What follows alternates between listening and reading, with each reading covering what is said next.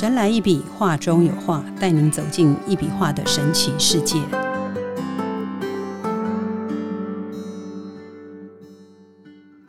Hello，大家好，欢迎收听《神来一笔，画中有画》，我是 Liga。今天的特别来宾是一笔能量画的收藏家戴琳 Darling。嗯，我们欢迎 Darling。Hello，丽嘎姐，Hello，所有的听友们，空中好啊！我是戴琳，也可以叫我 Darling，亲爱的。嗯 Darling 为什么会取这个名字呢？你的名字很特别，很有灵性，这样。对，呃，我的名字叫戴灵，泰山带灵魂的灵。然后，呃，我一直觉得这个名字我自己好喜欢哦。然后，我一直觉得是我父亲送我的第一个人生的礼物。嗯，因为这个名字是他特别取的。然后，呃。虽然我没有跟他聊过对于这个名字他有什么样的期望，一定是对这个孩子有期望才赋予他这样的名字嘛？对。但我自己非常的喜欢，所以我印象还蛮深刻的。我记得我在我十几岁的时候，呃，我妈妈有一次不知道是从哪里听来的，菜市场听来的吧，嗯、就遇到了菜市场什么算命大师，有时候哎，你这个女女儿啊，这个哎猪年生的这个名字啊，可能会怎么样怎么样，以后一辈子劳碌哦，要不要改个名字？回来我就坚决的拒绝他，我说不。这是爸爸送我的第一个礼物，我非常的喜欢，所以不允许改名。那后来呢？是因为我曾经有机会到广播电台任职，然后那个时候也开了一个小小的节目。嗯、那你知道上节目就需要一个艺名嘛，对不对？嗯、在江湖走要有艺名，这样。所以我那时候的长官就说：“哎、嗯，你叫戴琳，戴琳，其实念快一点就变 Darling 了。嗯”然后也是一听就让人难忘，你不如就用这个名字吧。嗯、所以这个名字就跟着我到现。现在了，后来我慢慢觉得，OK，呃，戴琳戴琳这个名字，嗯，让我觉得说，其实，在灵性成长的这一面，会觉得，嗯，我会希望说，呃，透过我曾经有过的经历，曾经经历过的一些事情，真的可以带领一些人在灵性的道路上面。或许我们可以相互的交流跟扶持。嗯、那英文名字 Darling 的这个部分，我觉得呃也是我人格特质的一环啦。因为其实我就是有一点大妈大姐的个性，很喜欢管闲事，很喜欢关怀人，嗯、很喜欢温暖人。然后我就觉得带领 Darling 好像也不错，因为感觉起来就是每个人的亲爱的，只要你有需求的话，我可以做的话，都希望能够带来温暖。嗯，很棒的名字，我也这样觉得。人如其名、啊，也是美到东边去了，这样哇，嗯、不行啊，我连西边都要站。西边，这是中国人好像很少讲往西走，也是、哦、只有取经的时候 啊，就是这个 Darling 很很美丽哈，然后音质很棒，所以刚刚我也在想，哎，做广播那是很棒的这样。我知道 Darling 之前好像在全台最大的连锁饭店当公关副理嘛，对，那当初是如何认识一笔画的呢？我觉得其实也蛮有意思的耶。嗯、我现在回想这整个历程哦，我觉得在当时是我人生当中一个很大的转捩点。为什么这么说呢？是因为呃，我当时在全台最大的连锁饭店担任公关副理，然后在此之前，其实我我是饭店小白，我完全没有任何的经验，是白纸一张。嗯、我的职涯大概分为两大区块哦，一个是媒体属性，然后另外一个其实就是公关产业。那所以在饭店之前，其实我是做媒体的，我待过电视台，嗯、然后也做过广播。嗯哼，所以其实呃，讲大白话，我是一个蛮理性脑的人。说实在话，嗯、对。然后后来是因为走入家庭了，我觉得可能在媒体的工作，因为呃时间实在是太不确定了。所以我希望说能够是一个朝九晚五、相对安定的工作，所以就转换跑道到饭店去。嗯、那我觉得当时进入饭店也是一个很巧妙的因缘哦，因为当时饭店的这个大集团的主管他刚好也是媒体人，转换跑道，嗯、然后到了饭店，所以他大概知道说媒体人身上具备的特质可以怎么样很有效的运用在饭店公关的这个角色当中。所以即便我是小白一个。他也就这样很大胆的让我进入了全台最大的连锁饭店担任公关副理，而且那个时候我其实，呃，手下是掌管四间店，嗯哼，大桃园的四间店，所以其实是呃，我觉得是责任重大啦，然后也是一个很大胆突破的尝试。嗯、那呃，为什么我说是人生当中一个很大的转捩点呢？是因为当你承受到这么巨大的压力，因为你是从呃完全没有任何的基础，然后到了一个这么大的公司，然后一切从头归零，全部再重新的铺垫跟成长，这是一个很巨大的压力。然后呃，除此之外是。对我来说，那个阶段的我其实是还没有所谓的灵性启蒙的时候，所以很多时候你会觉得，嗯，在这么庞大的工作压力之下，你能够依靠的、能够仰赖的，好像就只有自己。对，所以其实那时候是一个很惊、很惊、很惊的状态。这样，然后我觉得很有意思的是，我觉得冥冥之中机缘就是这样安排的，在这么高压的工作下，我居然就认识了李老师。然后开启了一连串的，我觉得是一个自我解放、自我释放的旅程吧。我先说那时候怎么会认识李老师的，因为呃，这要回过头来讲到我当时进入饭店，然后呃，在桃园分店的一家店长，他叫做。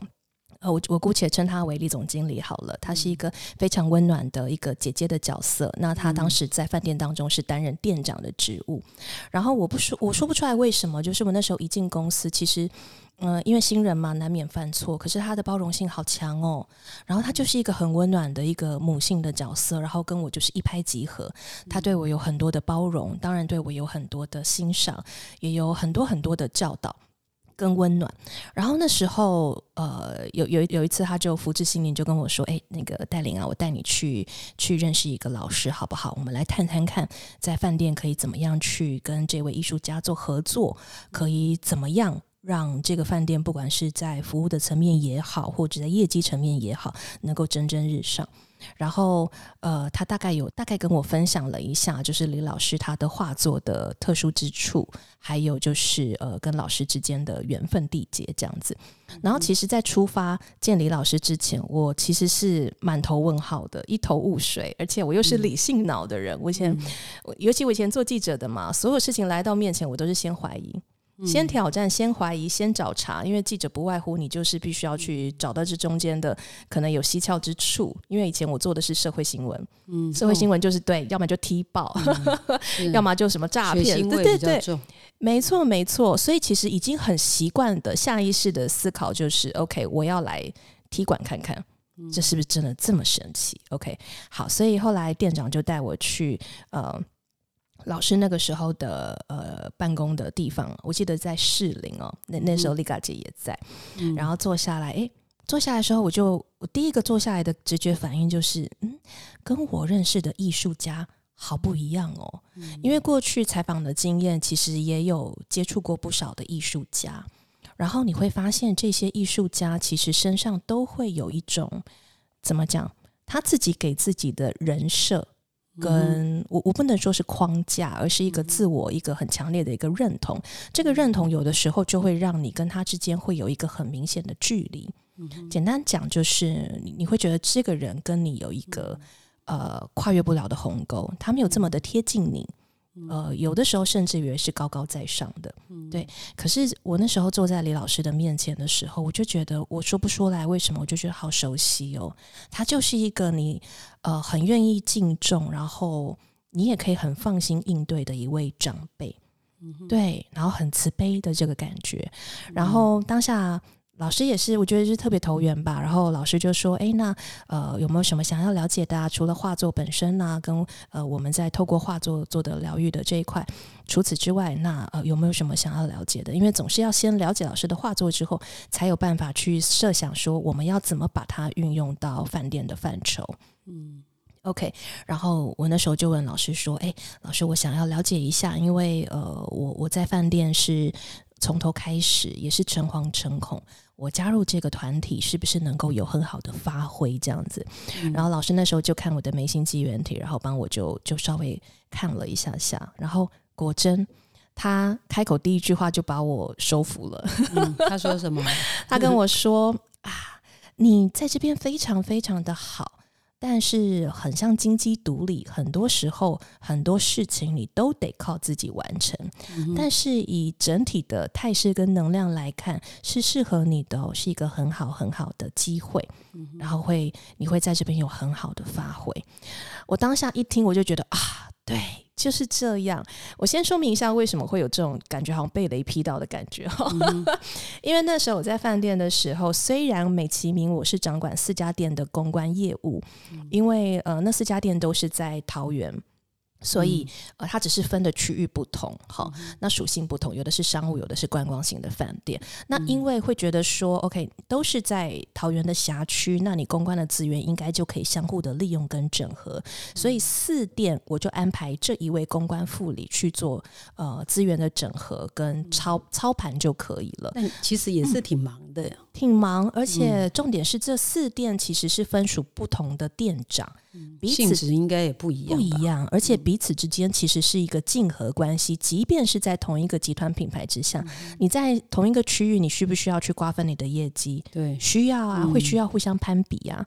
所以你怎么去说服四店的店长拿出他可以有的资源，然后透过你的整合，将品牌的形象能够做一个很好的推广？这中间其实有个很多的说服工程，有很多的美感要掌握。然后更甚者，是因为在我之前，其实集团当中。没有这样的一个角色，在我是从天而降的一个公关副理，对，所以我其实下面没有任何的呃部署可以协助我去做这件事情，对，所以那时候其实真的是真的蛮辛苦的。然后，所以老师说到经济独立这四个字的时候，那时候其实我就差眼泪没有飙出来而已。我想说，哇，说到心坎里，说到心坎里了，对。然后我就觉得，嗯，确实是这样。然后。在我还来不及回应这一块的时候，老师就接着说的，他就说：“嗯，我看你的那个图啊，你应该有孩子吧？是你的？眉心机缘体去看，对，没错。他说是女儿吗？哦，听到这句话，我心里就想说啊，老师也不过尔尔嘛，真的好不准哦。因为我那时候老大是男生哦，对我说有，我有孩子，可是。”他是男孩子啊，不是女生呢。我当下还想说，哇，怎么怎么会这样子？才觉得，嗯，老师真的很精准了。对，怎么会马上下一步就打脸了？老师说不对不对哦，这个呃，我有什么就说什么的，所以我看到的就是看到的。你应该是有一个女孩子跟你特别有缘。好，所以呢，当下我就好，我就把这件事情记在脑袋瓜里头了。然后呃，我其实也没有。太过度的去去想它，就是把它放在心里面这样子。OK，好，然后我们就开始接下来去谈，诶，这个画作我们可以怎么样去开发所谓的主题房型啊？然后怎么样去做包装啊、行销啊、提成怎么做安排跟规划？我们就把它拉回到 business 商务面，然后去探讨说，诶，这样的画作我们怎么样去让它在这样的商务范畴做运用，然后一样可以帮助到别人，就是一笔能量化进入到你们的这个连锁饭连锁饭店当中。全部吗？还是只有这一家？呃，是是只有这一家。OK，呃，但是当时会挑桃园的这一家，其实是也有原因的。第一个当然是是桃园店的店长，呃，先认识李老师嘛，是。然后我们再再到现场去跟李老师洽谈。那还有一个很大的原因，是因为当时桃园店它所在的位置哦，其实它非常非常靠近机场。嗯哼，所以呃，很多的呃客群其实是机师。空服员对，好，或者是机长这一群人，他最需要的是什么？其实是休息。对，他在每一站每一站短暂的停顿之间，他怎么样可以快速的调整好自己？然后接下来可能又要回到岗位当中，飞往下一个国度。所以不管是时差也好，或者是这样子的一个高压的工作属性也好，其实很多时候他们的身心状态都是失调的。讲最简单的睡眠，其实就是他们一个很大的 issue。嗯嗯，对，所以当时会优先考虑说，我们先从桃园店开始去实行这样的一笔能量化的主题房型。最主要的考量真的是站在我怎么样让这个画作这么特别的画作能够发挥它应有的助人的价值。对，所以我们那时候就是首先就先从桃园店开始。那当然，我们可以之后再去聊说，真正我们呃筹办了这样的一个主题房型，其实有很多的趣味故事可以分享。我想大家应该最关切的，对，大家应该最关关切的还是那个小女孩的 那个女儿的问题。结果后来怀孕了吗？怀孕了，而且哇，我现在讲都鸡皮疙瘩起来，就是因为我每次讲这个故事，我都觉得很有意思，传奇的，很传奇，很传奇。OK，后来老师讲完说，哎，你会有一个女儿，之后，大概中间间隔了有快要一年左右哦，我都已经把这件事情抛在脑后了。然后，因为我平常有打坐的习惯，然后有一次我就在打坐的时候，我就闭上眼睛，看到两个大大的好字接连朝我飞过来。嗯嗯，对。然后我当下第一个直觉是，该不会是要我生个女儿吧？因为我那时候老大是男生了嘛，所以我想说，哎。第一个直觉反应是会不会是要我生女儿啊？可是我的习惯是我在打坐当下，不管我感知到什么，我其实基本上我打坐结束之后，我就不会把它放在心底，因为我觉得那不是我要追求的。我其实是想要透过打坐把自己沉淀下来，让自己归零，所以并不是想要从中去获得一些不管是预知啊，或者是什么样的一个提醒啊、视线。其实我没有在追求这个，所以当下结束之后，我就没有放在心底。后来过了三个月之后，我记得那时候公司要进行员工健康检查。那你知道员工健康检查要做的就是，比如说胸部 X 光，对不对？我第一个直觉反应是我不要做，但我说不上来为什么。我只是就觉得，你有觉得你要怀孕吗？那时候计划第二胎，哎，其实没有，其实真的没有。然后我也没有往怀孕那个面向想，我只有一个很强烈的直觉是我不想照 X 光。嗯，所以对，所以我那时候跟我的人资反映说，哎，我我我不要照这一项，可不可以？他还在那边爱爱妹妹讲说，哦，你怀孕了哈。那个时候我才开始联想到这一块，我想说不太可能啊，嗯，因为其实没有这样的一个计划，然后而且都都还蛮正常的，所以感觉不出来有任何的异状。但是你也是一位敏感度很高的妈妈，这样。嗯，知道是这么说，小孩要来，你会开始保护了，这样对。然后后来就后来我我下面有有几个编制，就是编制的部署，部署也是一个女生，是妈妈，她就说：“哎，darling 啊，那既然是这样的话，你你你不要铁齿嘛，不然你就去验验看好了。”好，果真当天验完就是淡淡的两条线，我就知道 OK，他要来了。然后很妙的是，我去回推那个打坐那时候看到的时候，其实那时候我还没有受孕呢。嗯，所以他真的不是所谓的人家讲的什么胎梦啊，或者是不是不是，他就是一个预告，说妈咪，我准备要来喽。哦，是你女儿告诉你。对，然后在怀孕的过程当中，你真的会很确切的感受到，虽然呃，他还没有来到，应该说他还没有呃娃娃坠地，他还没有正式接触这个世界，他还在你的肚子当中，可是我已经完全可以感觉得到。这个孩子会是什么样的个性？嗯，对。然后呃，他跟我之间，我们要相互呃牵连，跟互相去协助，跟彼此陪伴的，会是什么样的课题跟嗯成长？这是一个很我不知道该怎么说，怎么去解释的，就是。你你就是有一种冥冥之中，你很清楚知道他为什么而来，然后他要带给你的是什么？生命本身就很奇妙。对，然后后来我觉得最最好笑的是，后来真的小孩子也顺利顺顺利生了嘛，就是一个很可爱的小女生这样子。现在应该也蛮大了吧？蛮大了，要四岁了。哇！对，然后好笑的是，就是后来我把她带到老师的面前，然后。后来那我还记得印象非常深刻，当然中中中间就会被亏啊，还说哦还说不生女孩嘞，就还不是生的女孩。老师讲的真的很准。然后重点是后来我就是有一次也是呃刚好老师在，然后就带女儿去给老师看一下这样子。后来那一天回家结束了之后，我女儿跟我说，她说嗯我看过她哎，她说她看过老师。对，然后我要再问，好厉害哦！对，我要再问，在怀孕的时候有在跟老师见过面吗？嗯，我想一下哦，没有，那时候是生完孩子之后，嗯哼，生完孩子之后，所以也说不上来。然后当我要问进一步，比如说，那你什么时候看过他呀？你在哪里看过他？啊？你那时候看到他是什么样子啊？问不出来，他只是跟我说，我就是看过他。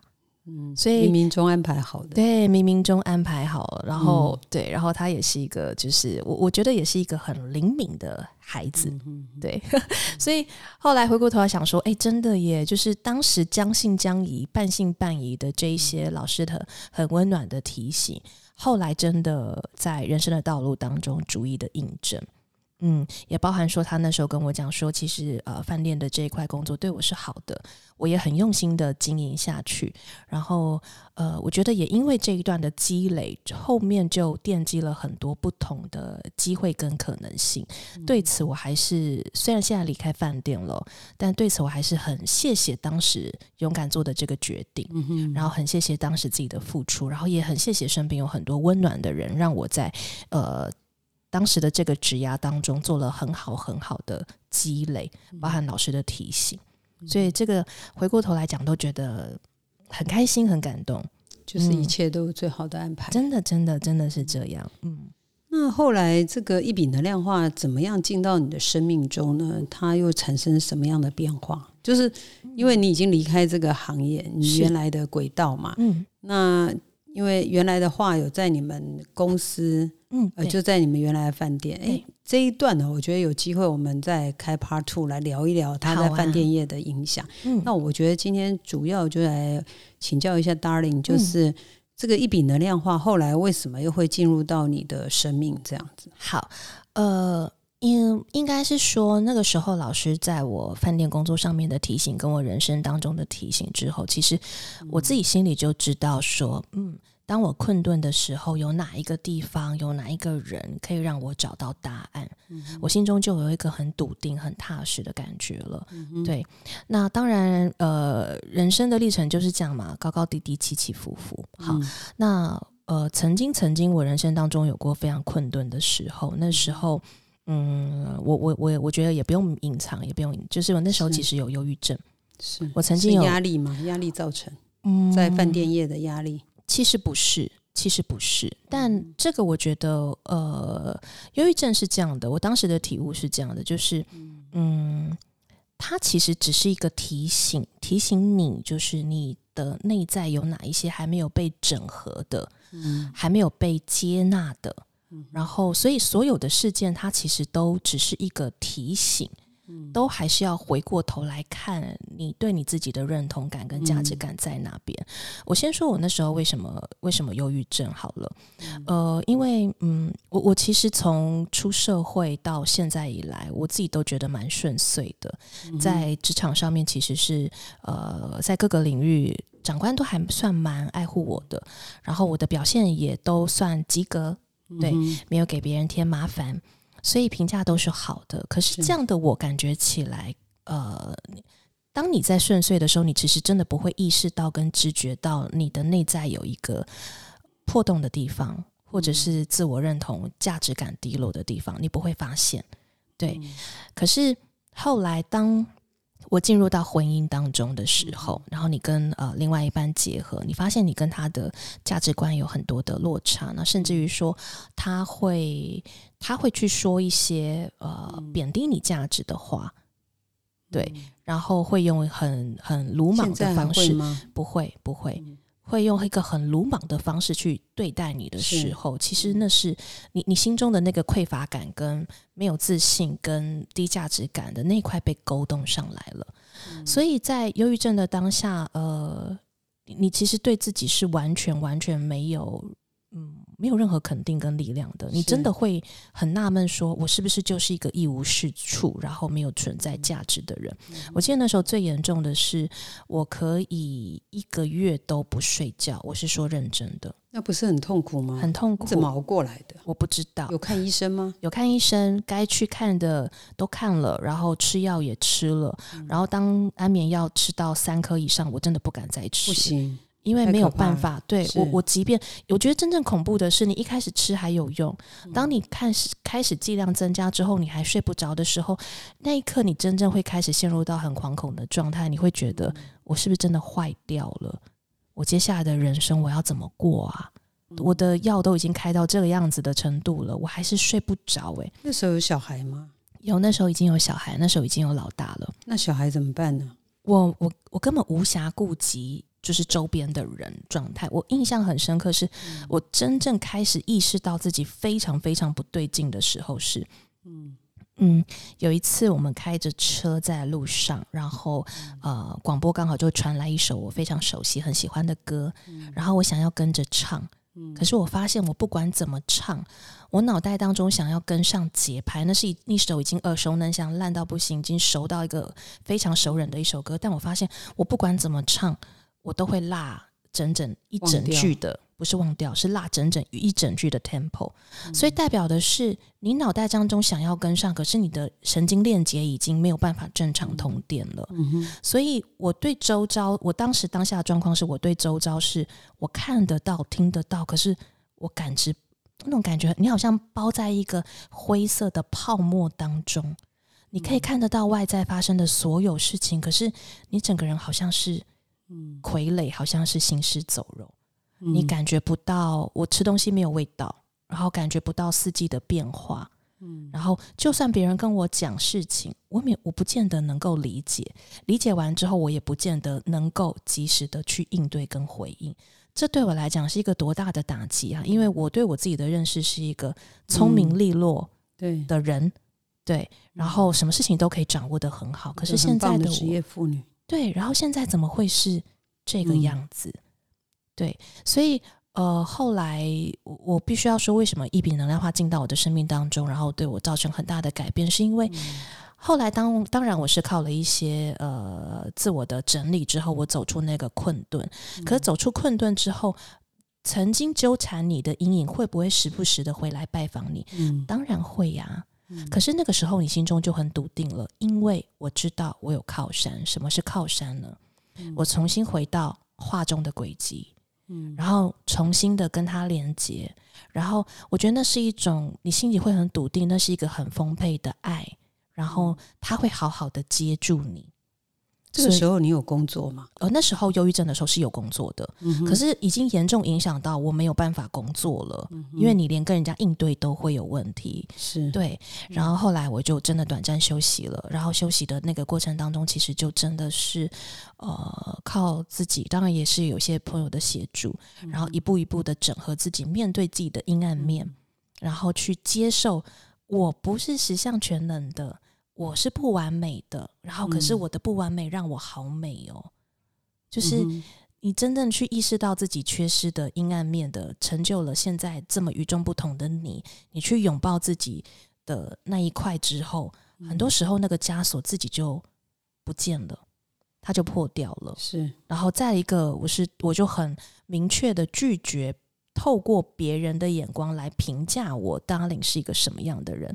因为那时候会生病的原因，是因为我透过我先生的评价跟眼光来评定我是个什么样的太太、什么样的妈妈、什么样的职业妇女、是什么样的家中成员，是我允许将这样的决定权放在他的手上，把力量交在他的手上。他是你枕边人嘛？他是我枕对，没错，每天朝夕相处的人，对。那是我允许他这样子判定我，所以后来我就决定，在我通过这个整合之后，我可以很明确的知道我是个什么样的人的时候，我不再需要透过别人来定位我自己。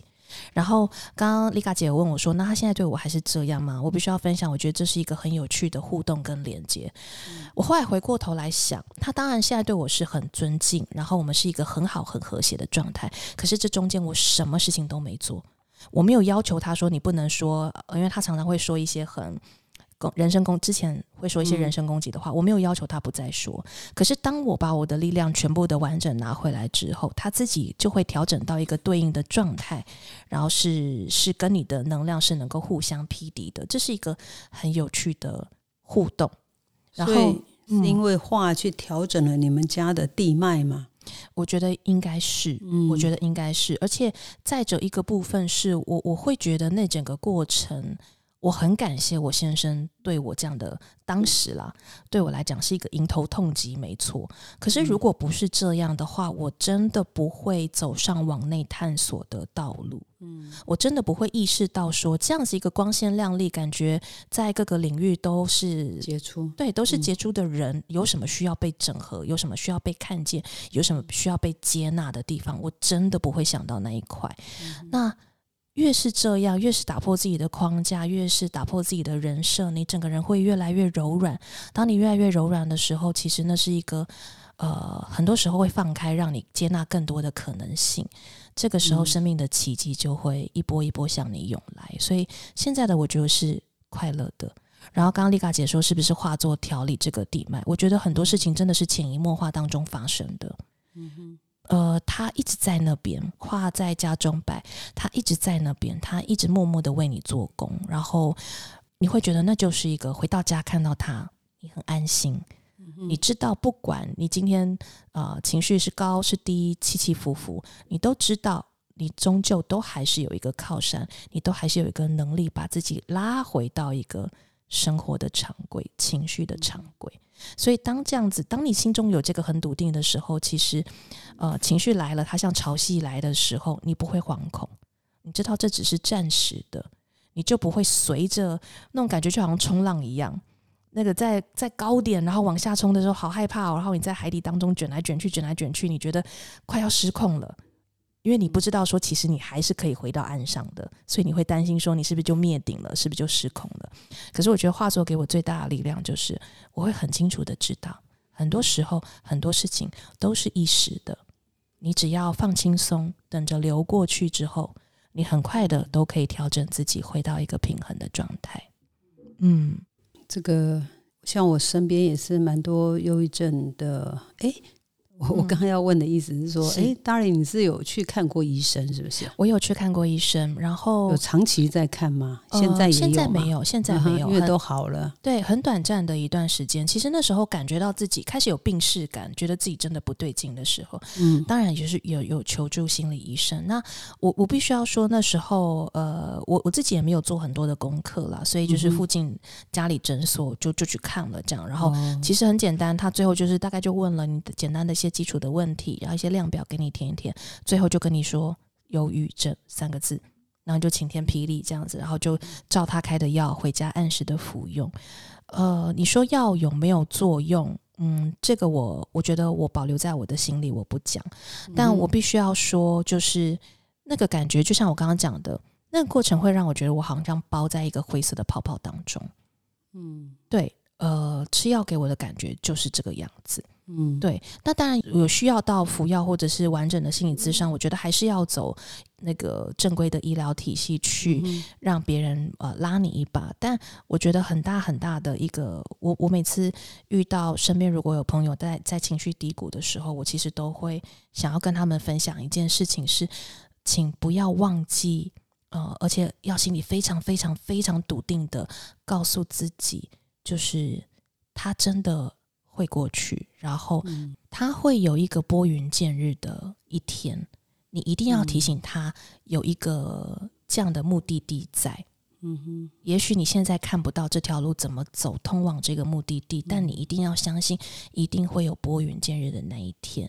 因为我走过了，所以我可以很笃定的说有。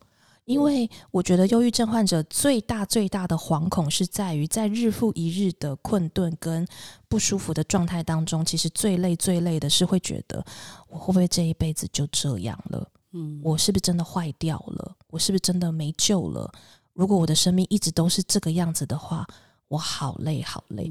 然后，忧郁症患者常常有时候，哎，情绪稍微好一点，好一点。我觉得今天，呃，状况不错哦，状况不错哦。我我很努力，我很努力的。好，状况调整到不错的状态。可是，也许隔了一两天，我又到情绪的低谷，会常常流泪吗？会会。然后，你我觉得那个是很累的拔河，就是我好不容易今天把我自己盯到一个，我觉得嗯，有诶有诶，我最近好一点了，很舒服了，我愿意跟人家见面接触了，我愿意怎么样怎么样。可是，也许。过了一两天之后，你又深陷到那个泥淖当中，然后这个时候就会很怪罪自己，说我都这么努力了，为什么还是这样？我是不是不够努力？然后我是不是真的有什么问题？我是不是这一辈子就这样了？呃，我我觉得这个过程高高低低的起伏是一定会有的，但是在这样的不舒服的过程当中，请真的一定要记得有那个我说的目的地在。那个目的地就是会让你觉得平衡舒服的这个目的地，在它一定在，只是你真的需要耐心一点，给自己多一点空间，给自己多一点允许。就算你现在你今天的状态是你只想瘫在家里，什么人都不理，什么的人都不见，你是想当一滩烂泥，也不要批判自己怎么把自己活得这么糟糕，不要在自己身上再贴这些标签了，允许自己在那个状态当中待一下下没有关系。